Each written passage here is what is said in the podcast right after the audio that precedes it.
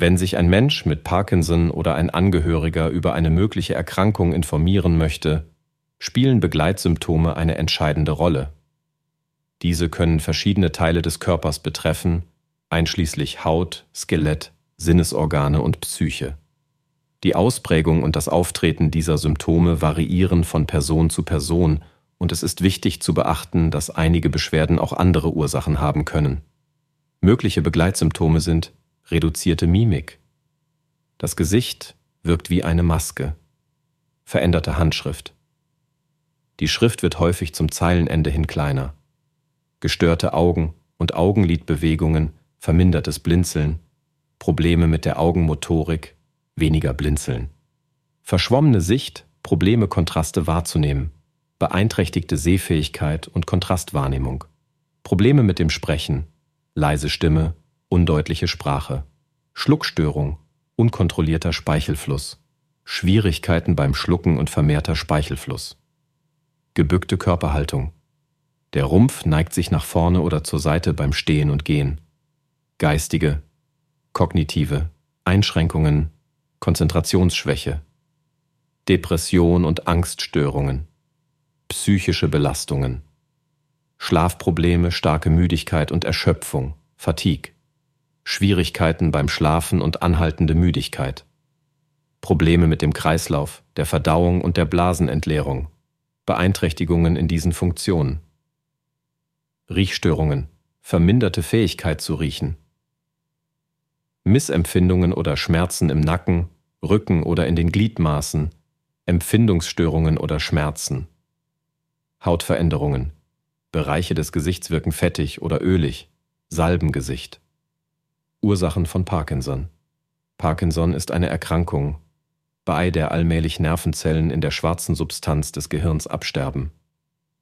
Diese Zellen produzieren den Botenstoff Dopamin, der für die Steuerung von Bewegungen essentiell ist.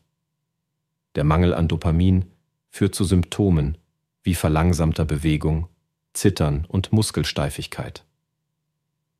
Die genauen Ursachen für den Zellverlust sind noch nicht vollständig erforscht aber Alter, andere Krankheiten, genetische Faktoren und Umwelteinflüsse spielen eine Rolle.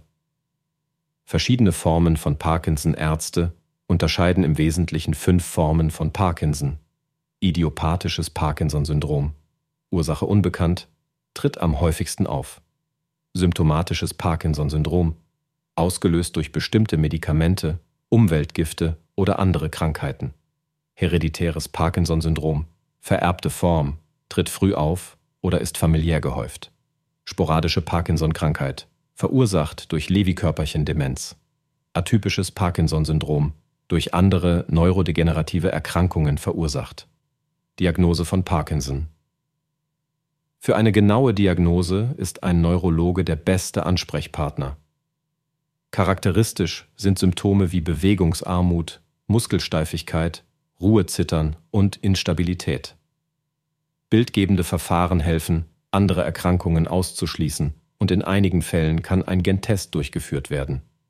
Körperliche Untersuchungen prüfen das Gangverhalten, die Beweglichkeit, das Maß der Bewegungsarmut, die Steifheit der Muskeln und das Zittern. Bildgebende Diagnostik wie die kraniale Magnetresonanztomographie und genetische Untersuchungen können ebenfalls zur Diagnose beitragen. Frühanzeichen von Parkinson die Frühsymptome von Parkinson können REM, Schlafverhaltensstörung, Verstopfung, gestörten Geruchssinn, vermehrten Harndrang, Störungen der Sexualfunktion, depressive Verstimmungen, gestörtes Farbensehen und kognitive Beeinträchtigungen umfassen.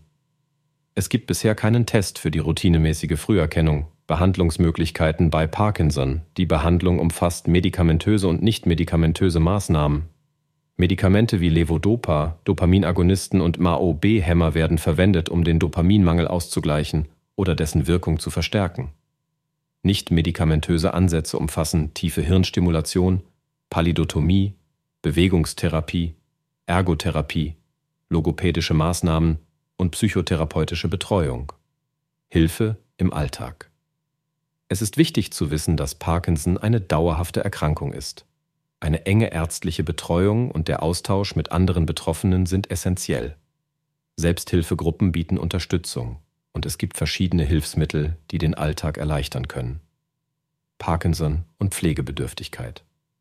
Parkinson schreitet langsam voran, aber im fortgeschrittenen Stadium kann Pflege notwendig werden. Es ist ratsam, frühzeitig über Pflegeoptionen nachzudenken, eine Vorsorgevollmacht zu erstellen und mit Ärzten und Angehörigen über die Zukunft zu sprechen.